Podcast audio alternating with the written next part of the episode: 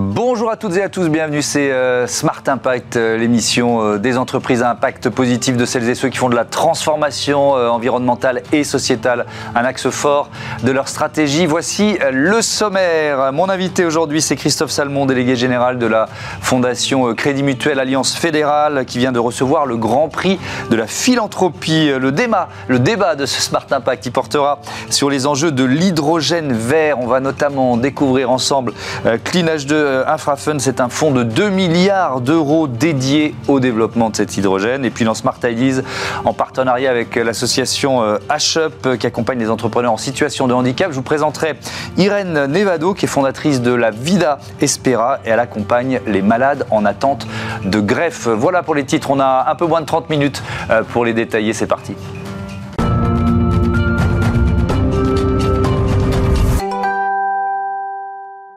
Bonjour Christophe Salmon, bienvenue. Bonjour. Vous êtes donc euh, le délégué général de la Fondation Crédit Mutuel Alliance euh, Fédérale, lauréat du Grand Prix de la philanthropie 2022. Bravo, on, euh, on le détaillera, le, projet qui vous a valu ce, prix évidemment. Mais je voudrais qu'on commence par présenter cette fondation. Quand elle a été créée? Quand? Quelles sont ses, missions? Alors c'est une fondation qui est toute récente en fait.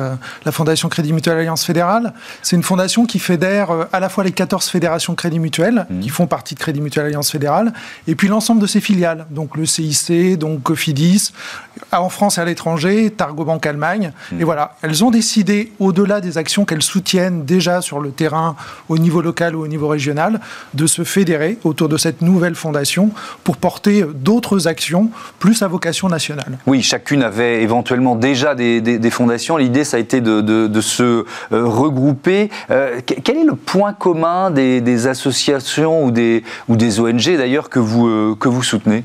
Alors, euh, on a choisi deux domaines d'action. En fait, un, domaine d'action environnement et puis un domaine d'action territoire. Et dans les territoires, c'est plus euh, l'inclusion sur les territoires, le vivre ensemble. Et donc, au travers de ces deux domaines, euh, on essaye de de soutenir un certain nombre d'opérations en essayant de trouver à chaque fois des thématiques qui répondent aux enjeux d'aujourd'hui. Mmh. Par exemple, sur les territoires, on a travaillé particulièrement sur euh, les jeunes, les besoins des jeunes. La fondation est née pendant la période Covid. Mmh. Et donc, on s'est dit que les jeunes étaient ceux qui étaient les plus touchés par euh, le contexte. Et donc, on a essayé de bâtir un plan jeune euh, sur lequel on a essayé de répondre à l'ensemble des besoins, l'accès à la culture, l'isolement, le harcèlement. Mmh. Et on a dégagé une enveloppe de 2 millions d'euros autour de ces sujets-là. Il y a une notion d'intérêt général, en fait. Si, on essaye de, tracer une sorte de, de, fil euh, conducteur entre les, les, uns et les autres. Il y a vraiment une notion d'intérêt général. Ça fait écho aussi à, nos engagements en tant qu'entreprise à mission. Mhm. On veut veiller à, l'émergence d'un monde plus durable et, et dans lequel est plus juste. Mhm. Et donc, euh, effectivement, c'est le fil conducteur. Et aussi, le fil conducteur, c'est la complémentarité entre les actions qui sont menées au niveau local et régional, et puis ce nouvel étage qui est apporté par la Fondation Crédit Mutuel. Mais, mais est-ce que vous avez parfois le sentiment de faire le travail que l'État devrait faire quand on parle d'intérêt général? Non, je crois que chacun doit prendre sa part mmh. aussi. L'État fait des choses, euh, les, les, collectivités font des choses, mmh. euh, les, les, bénévoles font des choses, et il appartient aussi aux entreprises de prendre leur part, et c'est ce qu'on essaye de faire vis-à-vis de la Fondation. Mmh. Alors, vous, avez donc euh, remporté ce, ce, Grand Prix de la, de la philanthropie catégorie solidarité solidarité avec le projet Fratrie. C'est quoi ce projet Fratrie? Alors c'est un projet, c'est pratiquement le premier projet qu'on a, qu'on a financé, qu'on a porté avec la Fondation. Mhm. On l'a trouvé extrêmement innovant euh, parce qu'on est là dans la philanthropie, la nouvelle philanthropie, la philanthropie entrepreneuriale finalement. Euh, qu'est-ce que c'est que ce projet? C'est le pari de faire vivre ensemble au sein de co-living, au sein de maisons qui sont situées en centre-ville, mhm. à la fois des jeunes qui sont porteurs de handicap mental ou cognitif, et puis des jeunes actifs qui veulent vivre en centre-ville. Et donc, tous sont réunis. Il y a environ une dizaine de jeunes, 5 avec handicap, 5 sans handicap, et tous sont réunis au sein de cette maison mmh. et vivent ensemble. Euh, et, voilà, c'est une première maison a été euh, montée euh, l'année dernière à Nantes. L'objectif, nous, c'est qu'on amorce ce projet, qu'on le rende possible, qu'il puisse commencer à essaimer. Et donc, il y aura une nouvelle maison qui va bientôt ouvrir à Rennes, mhm. une troisième à Colombes.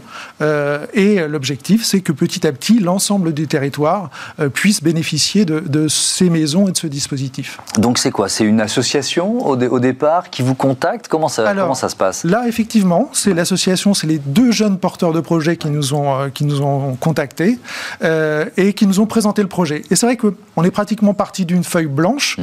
on est pratiquement parti d'un, de 3, 4 slides, mais on a cru au projet et on a cru aux porteurs de projet. Et donc on voulait rendre ça possible, et c'est ce qui a été fait. Alors il y a eu une part de risque, on ne savait pas si des jeunes actifs était prêt à vivre l'aventure, mais finalement, ça s'est euh, très bien passé. Et la maison de Nantes, quand on y va aujourd'hui, euh, eh ben, vous pouvez voir que le climat, l'ambiance générale, la vie collective fonctionnent particulièrement bien. C'est quoi C'est une maison de centre-ville C'est une vieille, maison, une maison moderne Faites-nous visiter en quelque sorte. Totalement rénovée. Totalement rénovée. Il y a 10 logements, 10 chambres avec salle de bain qui ont été euh, euh, mises en place. Donc chacun a sa chambre, mmh. chacun a son espace. Et puis il y a un grand espace collectif. Et il y a un jeune couple qui fait tourner la maison, euh, qui organise la vie collective. Et donc tout le monde se réunit, s'il le souhaite, autour de la piscine, puisqu'il y a une piscine par exemple à Nantes, ou autour de la table pour des, pour des repas pas pris en commun. Hmm. Euh, c'est le, rôle de la, de la Fondation euh, Crédit Mutuel Alliance Fédérale, dans ce cas-là, c'est quoi? C'est du financement déjà, le, point de départ Alors, euh? Le point de départ, c'est le financement. Le point de départ, c'est de rendre ça possible. Mais ce qui est, ce qui est assez marquant, dans notre fondation et de la manière dont la fondation a commencé d'agir, c'est que finalement, les filiales qui la financent, les filiales du groupe qui la financent, veulent prendre leur part au-delà du financement. Et donc, par exemple, notre filiale de leasing a donné des véhicules pour que le week-end, tout le monde puisse partir en virée. Euh, notre filiale euh, d'assurance assure gratuitement la maison. Euh, le CIC Ouest a intégré des jeunes avec handicap pour faire des journées d'immersion au sein de, de, ces, de ces locaux. Donc c'est ce qui est formidable, c'est à la fois cette partie subvention-financement, mais aussi l'association de toutes les bonnes volontés autour de ce projet. Oui, et puis le maillage territorial, vous l'avez, euh, évoqué, c'est une des dimensions de, de, la fondation. Donc là, quand il quand y a euh, euh, un, projet qui se lance et qui démontre sa pertinence, tous les autres veulent le, veulent le développer aussi. Enfin, est-ce qu'il y a un peu ça qui, est en train de se passer Il y a un peu ça, et, c'est vrai que c'est un des rôles qu'on a avec notre fondation qui fédère effectivement les entités du groupe, mmh. c'est que finalement certaines ont commencé à financer, à être mécènes d'un certain nombre d'initiatives locales ou régionales. Oui, parce que c'est ce qu'on disait, il y avait des fondations qui existaient déjà, euh, région par région ou, entité par entité. N'importe caisse locale de crédit mutuel ou d'agence CIC a ses propres actions philanthropiques. Mmh. Et en fait, quand ça marche, quand les porteurs de projets ont fait leurs preuves et veulent essaimer plus largement sur le territoire, mmh. bah, la Fondation Crédit Mutuel Alliance Fédérale est là pour leur permettre de le faire. Et c'est exactement ce qui se passe dans le cas. Donc vous avez déjà identifié, parce que vous nous l'avez dit, hein, mmh. c'est une, jeune euh, fondation, mmh. euh, identifié comme ça des, euh, des bonnes pratiques ou alors des projets un peu avancés qui, voilà, on se dit, bah oui, il faut, il faut passer à l'échelle, il faut le, dupliquer le plus vite possible. Exactement. Par exemple, on soutient une association qui s'appelle De toi à moi, qui permet à des gens qui n'ont pas de logement, qui vivent dans la rue, d'accéder au logement. Ça, c'est une initiative qui a été porté par le CIC Ouest, qui a fait ses preuves à Nantes. Et aujourd'hui, cette structure veut essaimer plus largement. Et donc, euh, bah, nous, on prend le relais et on leur permet de le faire plus largement sur le territoire.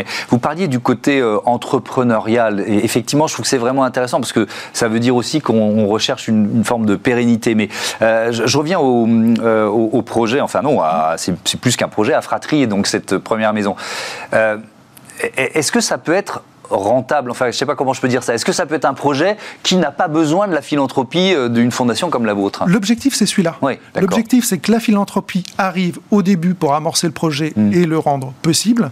Après, quand il y aura 8, 9 maisons 10 maisons, les loyers, parce que euh, tous les occupants euh, payent un loyer, mhm. bah, les loyers serviront à continuer de faire développer cette association. Ouais, donc c'est vraiment ce, principe. Je, reviens, vous nous l'avez dit, il y a les deux grands domaines dans lesquels la, Fondation euh, Crédit Mutuel Alliance Fédérale intervient, l'environnement, les, territoires. Il y a un système de financement innovant qui rejoint les, les objectifs de transformation environnementale hein, qu'on mhm. porte ici dans cette émission. un système de financement qui est basé sur l'empreinte carbone. Ouais, alors Comment ça marche ça? Alors on voulait que tout le monde participe toutes les entités du groupe participent au financement de, la fondation. Mmh. Et donc, ce qu'on a mis en place, c'est on regarde sur chaque entité, c'est-à-dire n'importe quelle, caisse locale de crédit mutuel ou, plus grosse filiale, quelles sont ses émissions carbone. Et sur la base de leurs émissions carbone, on leur propose de faire euh, une contribution au financement de, la fondation. Et, donc, euh, il y a 1500 entités, 1500 décisions qui sont prises chaque année. Mmh. Et euh, certaines disent oui, bien sûr. Alors, toutes disent oui, et certaines disent on, veut même donner plus. donc voilà, c'est notre mode de financement, et ça permet à chacun de prendre sa part à la vie de la, la fondation. Et alors, j'aurais pu commencer par là, mais ça vous donne quelle, quelle, latitude, quel budget d'intervention Ça nous donne un budget, voilà, ces petits ruisseaux font les grandes rivières, ça nous donne un budget de 6,5 millions euh, sur les deux premières années. Euh, et donc, euh, voilà, l'objectif. Alors, on a un cours de la tonne carbone, cours interne, qui mmh. va évoluer parce que c'est adossé aussi à nos objectifs internes de réduction de notre empreinte. Et donc, et donc la, cours va évoluer et on, on, espère stabiliser ce budget, voire même l'amplifier au cours des prochaines années. Merci beaucoup Christophe Salmon et à bientôt sur, sur Bismart. On passe à notre débat comment développer l'hydrogène vert.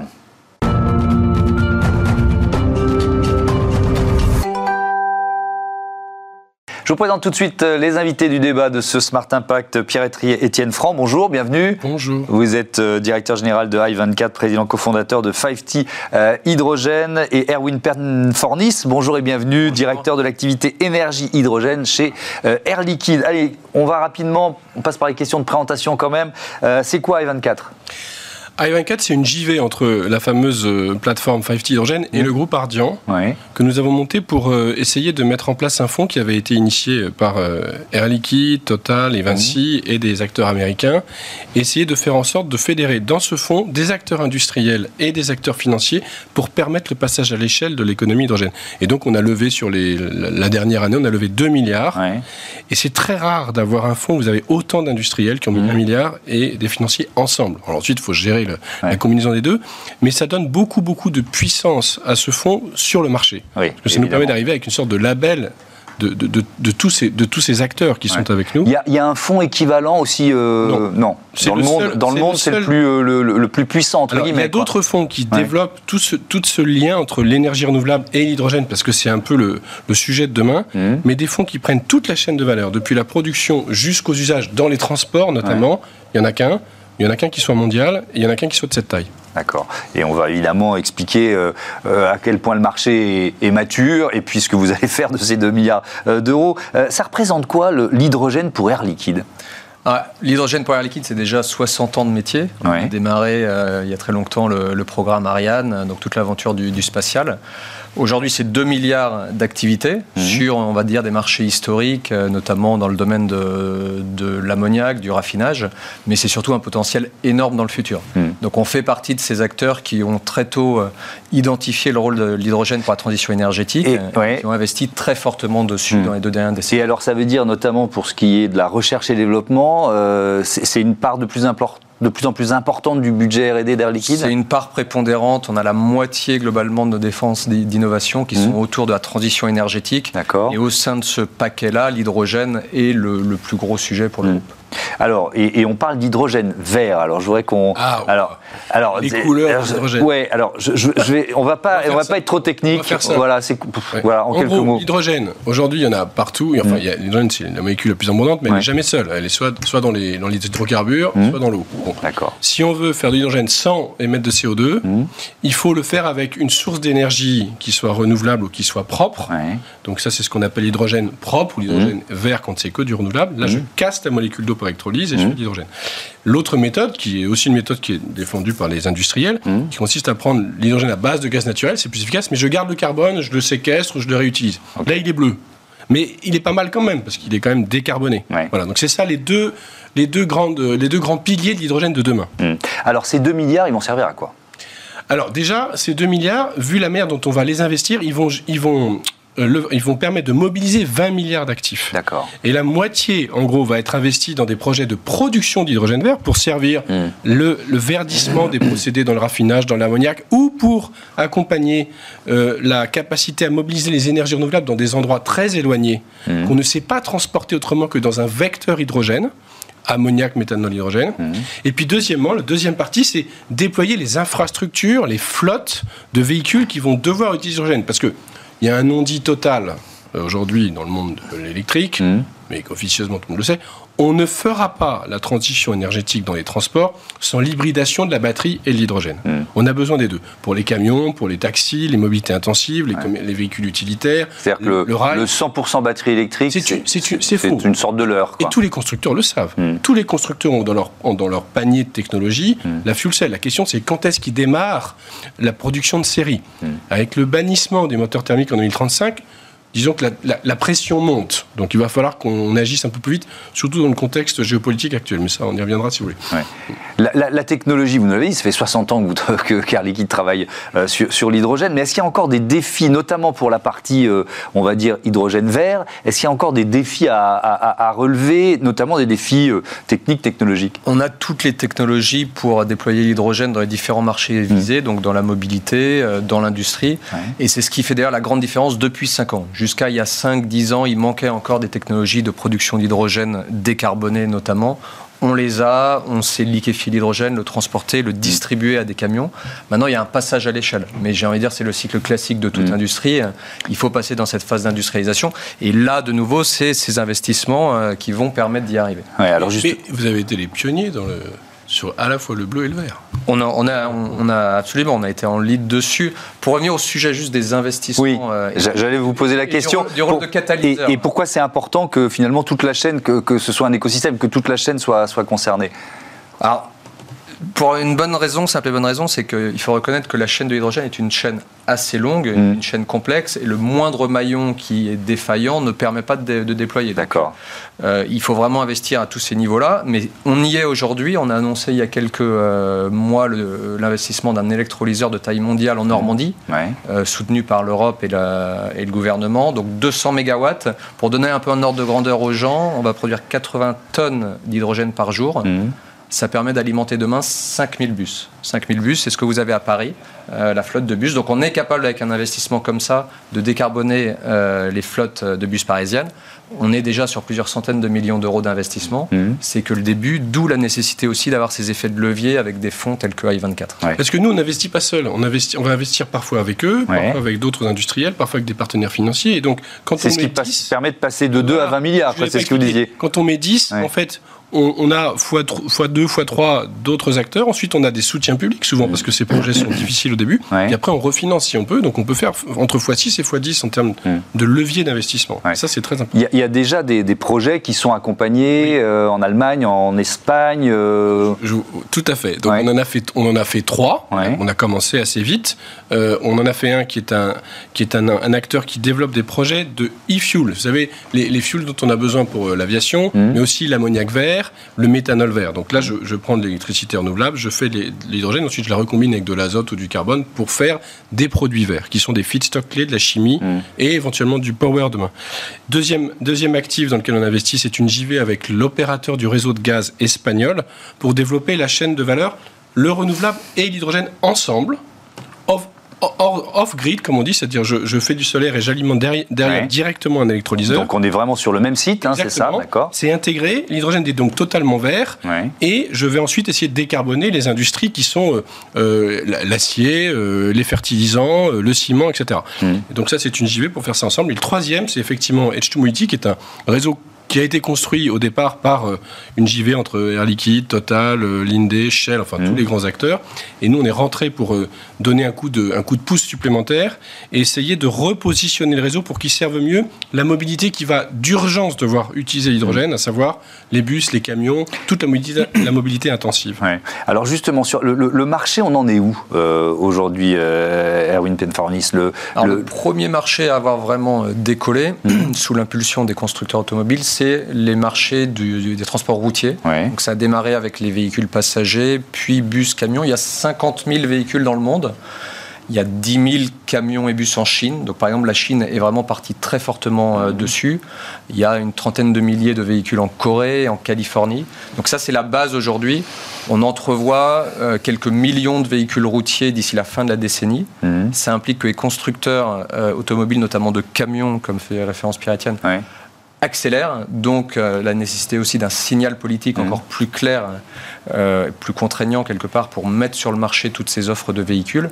Et ensuite, les deux gros marchés qui arrivent derrière, c'est l'aérien et le maritime, où là, on n'est plus finalement dans une un match entre la batterie et l'hydrogène. Il faut trouver des solutions pour déplacer les carburants pétroliers. Mhm. Et là, le challenge est encore plus, plus fort. Pourquoi on est quand même tôt, ou en tout cas pour démarrer, sur des, sur des mobilités, on va dire, de, de, de grande capacité Vous voyez ce que je veux dire? Plutôt que sur la voiture individuelle. Alors, on a commencé par Je sais que la voiture individuelle, moi je prends des taxis à hydrogène régulièrement dans Paris. donc, euh, de la poulet de l'œuf. Bon, vous allez pouvoir répondre l'un et l'autre. Donc commencez. D'une part, mais euh, en fait tout, tout réside dans le, les propriétés de l'hydrogène. L'hydrogène a une capacité formidable, c'est sa densité énergétique. Mhm. Donc on est capable d'embarquer dans un véhicule, un navire, beaucoup d'énergie et de transférer très rapidement. Donc ce que ne sait pas faire la batterie, euh, l'hydrogène va savoir le faire. C'est pour ça que quand on regarde un avion, euh, tel que Airbus travaille aujourd'hui, c'est l'avion hydrogène qui est la solution ultime pour décarboner l'aérien. D'accord. Et alors la voiture, euh, la voiture individuelle, c'est... C'est effectivement le meilleur des mondes parce que vous avez une autonomie de 6 à 800 km et vous chargez en 3 minutes. Donc ça change rien au comportement de l'automobiliste, c'est ce que vous nous dites. Mais, mais pourquoi ça se développe pas plus vite Parce que c'est beaucoup plus facile au départ de développer une batterie parce qu'il y a déjà beaucoup de batteries qui existent, la technologie est déjà plus mûre, mmh. donc on est vite dans des volumes, et on peut donner l'illusion qu'il n'y a pas d'enjeu de réseau parce que je peux brancher ma, batterie dans mon garage. Bon. Mmh. Et donc je recharge longtemps, mais c'est la nuit, etc. Donc on peut vite faire des volumes sans être dépendant d'un écosystème d'infrastructures.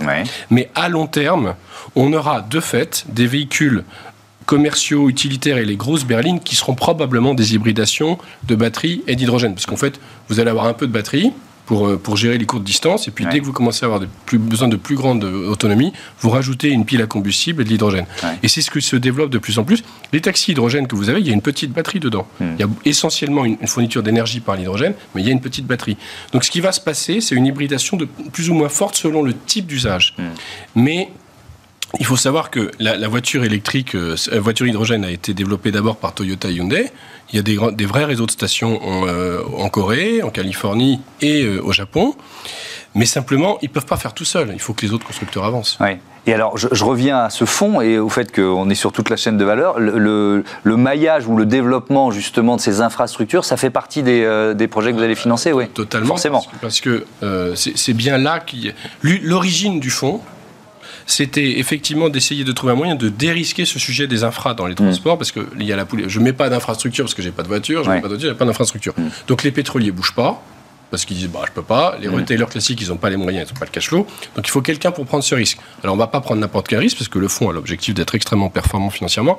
On va essayer d'accompagner des mesures réglementaires fortes. Il y a une mesure en cours de discussion en Europe qui, qui va imposer de distribuer 1000 à 2000 stations hydrogène en Europe il va falloir financer ça, on va se positionner là-dessus. Hmm. Et il faut impérativement qu'on le fasse, parce que comme l'Europe est en train de se fragiliser avec la Chine qui a pris la main sur les batteries et les hmm. US qui disent je ne vais plus vous financer que des batteries américaines, hmm. il faut bien trouver quelque chose sur lequel on soit en avance. Donc là, il y a un enjeu fantastique sur lequel l'Europe peut se positionner intelligemment.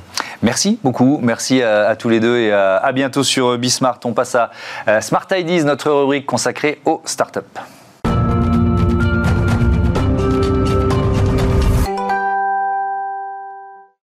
Smart Ideas en partenariat avec euh, l'association euh, HUP qui euh, accompagne, qui fait la promotion des entrepreneurs en situation de, handicap. On vous présente chaque jour un lauréat ou une lauréate avec nous en visioconférence. Irène Nevado, bonjour, vous êtes la fondatrice de la Vida Espera et vous avez reçu un double prix entrepreneur à l'international et vote du public. Donc d'abord bravo, félicitations. mais je voudrais que vous, pour commencer, vous nous présentiez la Vida Espera. Quand et pourquoi vous l'avez créée?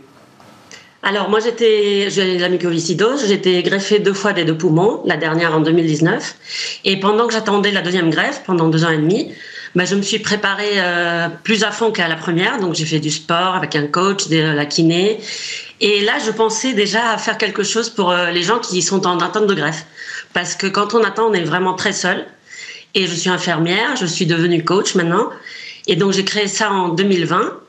Et en 2022, bah, cette année, je me suis représentée à la nomination de la shop et j'ai eu les, deux lauréats. Donc, euh, enchanté. Oui, j'imagine. Euh, c'est une belle reconnaissance. Euh, donc, c'est votre expérience qui a nourri ce, ce projet. Alors, quel, quel, quel, service vous proposez en fait avec la Vida Espera? Alors, ce que je propose, je suis infirmière. Et ce que infirmière et patiente experte, comme on dit souvent en France, mhm. parce que ce que je fais, c'est accompagner les gens qui sont en attente de greffe pendant tout le parcours en attente de greffe pulmonaire pour l'instant, et pendant tout le parcours qui leur fait attendre. Donc je leur euh, fais du coach, du coaching, mhm. et je suis avec eux pour leur expliquer ce qu'ils doivent, enfin ce qu'ils doivent faire. Ce qu'il y a mieux pour faire, c'est euh, en leur faisant faire du sport, en faisant qu'ils fassent des, même des petites randonnées, même s'ils peuvent pas marcher, parce que quand on est en attente de greffe, on est sous oxygène généralement et on n'a pas euh, la poussée d'aller faire des choses. Donc je suis là euh, à leur dire environ chaque deux semaines, à leur faire un, un point et dire allez, il faut faut sortir, faut faire des choses, leur raconter comment va être l'expérience de, la chirurgie, qui est quand même très, très impressionnante. Donc, et à leur enlever un peu la peur à la chirurgie. C'est ça qui leur fait vraiment très, très peur. De, quoi ils ont Alors, il y a ce que vous, vous avez euh, ressenti, expérimenté, et puis il y a le, retour d'expérience des, euh, des, des, patients, des premiers patients que vous euh, coachez. Qu'est-ce qu'ils vous disent? De quoi ils ont besoin? On a identifié, vous-même l'aviez identifié, le fait de bouger, de faire du sport, mais qu'est-ce qu'ils vous disent? De quoi ils ont besoin? Ils ont besoin de l'accompagnement. C'est simplement parce que quand tu es en attente de greffe, tu, tu travailles plus, tu es à la maison, t'as pas. Bah, les gens ils continuent sa vie. Donc toi, tu es tout seul chez toi. Et ils ont besoin surtout que, que, les hôpitaux mettent en marche quelque chose comme ce que je fais pour qu'il y ait du coaching pour tout le monde parce qu'ils ont besoin de. C'est surtout de la santé mentale et la santé physique. Et on arrive bien à la greffe. La greffe en Espagne et en France, euh, elle marche très bien. La chirurgie est fantastique. Mmh. Mais le temps d'attente est très très long et on est tout seul. Donc c'est un peu l'accompagnement, ce qui est le plus important. Mmh. Vous êtes seul ou alors vous avez d'autres soignants, des spécialistes qui vous accompagnent dans ce coaching? J'ai euh, bah, ma collègue qui m'a accompagnée, c'est ma kiné et elle est coach de sport aussi. Mmh. Et j'ai un psychologue qui commence aussi avec moi. Donc je commence à avoir encore des, des gens. Parce que l'idée, la grande idée, c'est de faire une fondation où tout le monde pourra y aller et être aussi entre eux. Parce que que les patients soient ensemble, c'est assez ça leur fait plus de force, quoi. Ça leur fait du bien. Mais alors, euh, pardon, je vais poser des questions un peu triviales, quoi, des questions d'argent. Euh, combien ça coûte? Qui finance? Comment comment ça marche en fait? Bah pour l'instant, je, je fais one-to-one, donc c'est moi qui, euh, qui, qui est payé par ça. Et l'idée que j'ai en grande idée, c'est qu'il y ait des partenariats, bah, les grandes entreprises, je vous entendais maintenant avec Air Liquide, mmh. les grandes entreprises d'oxygène et euh, qui pourraient faire un partenariat avec euh, la Village Pella, ça serait fantastique. Parce que vraiment, eux, c'est ceux qui fournissent l'oxygène aux patients et c'est améliorer la qualité de vie des patients. Donc ça serait la grande idée. ce, ce, coaching, donc on a bien compris, il dure dans l'attente de, de, de, la greffe. Est-ce que ça continue après. Vous voyez ce que je veux dire? L'opération, elle est lourde. Est-ce que vous êtes là encore après? Oui, je vous avais pas raconté, pardon. Oui, parce que quand on finit la... Bah là, j'ai eu juste un patient qui s'est fait juste greffer la semaine dernière à Barcelone, et une semaine après, il était à la maison. Donc, tu dis quand même. Mais il était à la maison, il m'a appelé trois, quatre fois. Qu'est-ce que je fais avec ça? Avec la diabète? Qu'est-ce que... Bah oui, ça continue environ six mois, parce qu'après la greffe, c'est ce que je dis tout le temps, on est aussi comme, euh, comme si on était enceinte. Donc, euh, les soins, c'est comme une femme enceinte qui peut pas manger tout ce qu'il veut. Mmh. Et il faut aussi reprendre un peu la force de sortir tout seul. Euh, il y a des gens qui ont peur de sortir, même dans la rue. Donc, c'est continuer à, à les faire avancer, oui. Merci beaucoup Irène Nevado. Euh, encore bravo donc pour ces deux trophées entrepreneurs à l'international et vote du public. Ça c'est vraiment une belle reconnaissance. Euh, les trophées euh, H-Up. à bientôt évidemment sur Bismart et on vous souhaite bon vent. voilà c'est la fin de ce numéro de Smart Impact. merci à toutes et à tous de votre fidélité à Bismart, la chaîne des audacieuses et des audacieux. Salut.